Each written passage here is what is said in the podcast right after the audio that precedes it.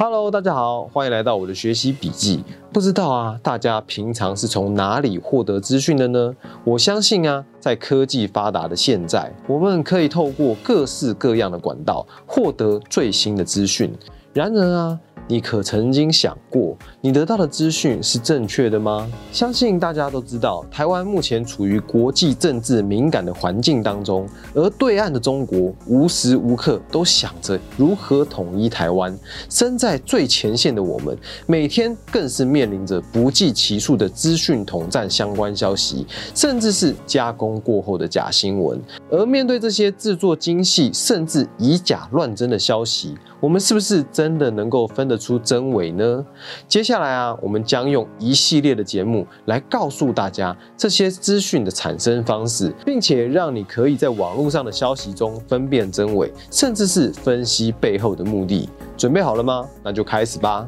目前除了我们最多人使用的社群媒体，例如脸书、IG 以外，还有所谓的社群论坛，像是 PTT、d 卡、巴哈等等，更别说是中国的微博、小红书。然而啊，除了这些地方以外，现在还出现了大量利用通讯软体、赖或是微信等制造传播假消息，这些假消息的数量更是逐年成长，方法屡屡推陈出新。以下消息是根据奶茶同盟成员的统计，六月二十八日晚间七点开始，从一个通讯软体中找出两个群组，并且试算五个小时内有多少假消息在里面传递，结果得知的数字是七个假消息出现在这些群组当中，其中两个群组分别是四个跟三个，而这样的传播速率实在是让我们十分折舌啊！也认为这样的传播速度根本已经赶不上被造谣对象的澄清速度了。在群组出现的假消息中，我们大概可以分成几种。第一种是造谣式攻击，顾名思义就是捏造一则不存在的消息，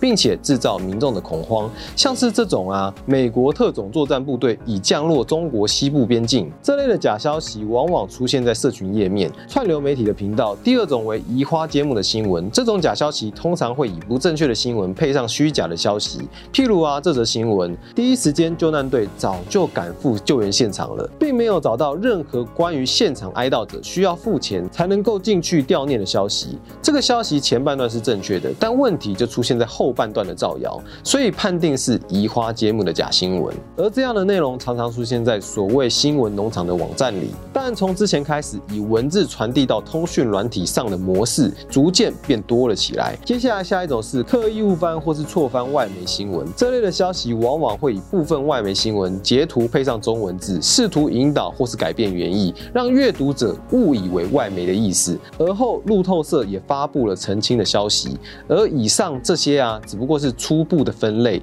其中包含更多的细项，甚至可能会出现新型的假消息，如同啊病毒一般。如果是将我们消息辨别力比拟成人体免疫系统来看，这些假消息就如同病毒一样。如果是我们可以辨别这些消息以后，制造者绝对会想出更新种的消息内容，突破我们的辨辨别能力，犹如变种病毒一样，想尽办法突破免疫系统，抵达人体。而我们能做的就是提高自己的免疫系统，以免病毒找出弱点攻击。根据奶茶同盟的统计，有两个通讯软体群组，一个通讯软体频道，一个脸书社群，在五个小时的贴文言论，三百二十六则言论中有约一百四十七则与时事新闻有关，这内容扣除政治性言论，而一百四十七则消息中，竟然有一百三十九则内容局部错误或是完全错误，占整体新闻中的约九十四趴，而假讯息占全部讯息贴文中的约四十二趴，增加数量约莫过去假讯息量的两到三成。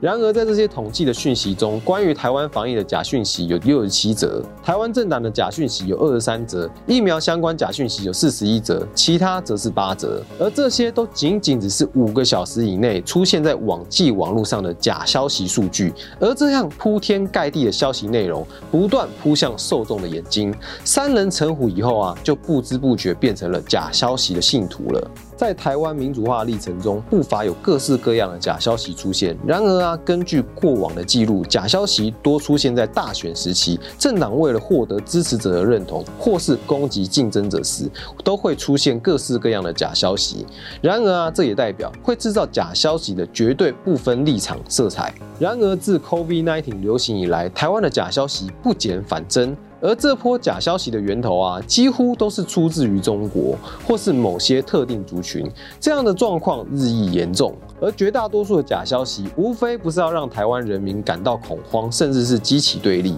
这样的情况是跟过去只要选举一结束，对立也就跟着放下来的情况完全不一样。而在这波疫情的假消息制造者中，任何立场的言论都有。而如何预防及辨别假消息，变成了现在的当务之急。对于假消息不断增加及侵扰台湾，英国金融时报于上月二十九日发表题为《台湾内部团结在中国假消息旗下支离破碎》的报道，说道：中国假讯息在台湾传播的关键模式是源自于中国的假新闻，招获扭曲的消息，透过网络社群媒体传播，进而进入台湾主流媒体。无国界记者组织认为，台湾在亚洲拥有第二大新闻自由，仅次于南韩。但台湾的媒体环境两极化，以以煽情和追求利润为主导，民间组织正在努力提高民众对于媒体的试读能力，希望能够教育学生如何和判断新闻的可信度。希勒写道：“只能希望台湾有时间等待下一代对中国虚假信息巨魔产生免疫力。”接下来的节目当中，我们会以当周一系列的假消息中挑出几个比较具有代表性的，并且跟着大家一起去辨识看看，希望我们都能够避免成为这类消息的传递者。那我们下次。见喽，拜拜。